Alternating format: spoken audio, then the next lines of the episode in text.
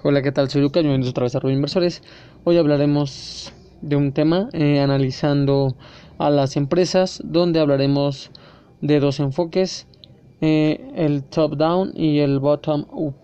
Eh, la pronunciación en inglés. Viendo que analizando a las empresas, los dos grandes eh, enfoques, llegado al punto seguramente nos estaremos preguntando cómo se realiza el análisis de una empresa, cómo saber si el precio de la acción es alto o bajo, de qué depende que la empresa vaya bien o mal. Respondiendo a estas preguntas, básicamente existen dos enfoques a la hora de realizar el análisis de una empresa y nos permite sustentar por distintos caminos las conclusiones a las que lleguemos.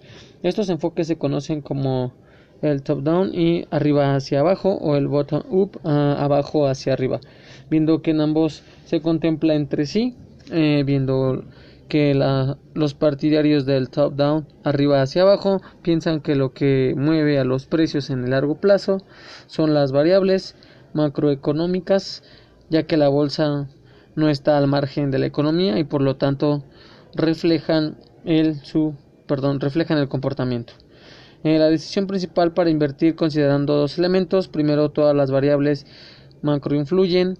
Eh, las más importantes son el crecimiento del país y los tipos de interés. El segundo es el análisis particular de cada sector productivo. Debe tener como resultado un desempeño atractivo.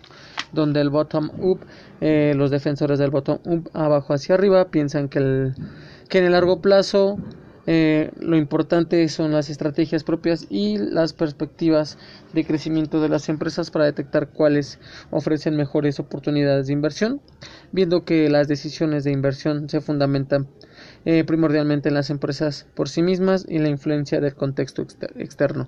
Eh, también se analizan las perspectivas y a la perdón, y a la probable evolución de las empresas para detectar errores o fallas en los mercados, eh, es decir, se buscan empresas que estén subvaluados con independencia de los ciclos económicos o las situaciones macroeconómicas. Entonces, viendo en estos dos puntos, hablaremos más en el siguiente podcast detalladamente de cada uno, el top down y el bottom up, eh, para explicarlos más detalladamente. Gracias por escucharnos, bienvenidos a Rubio Inversores y disculparán la pronunciación del inglés. Y como recordatorio, igual que en los podcasts anteriores, eh, no se hizo edición.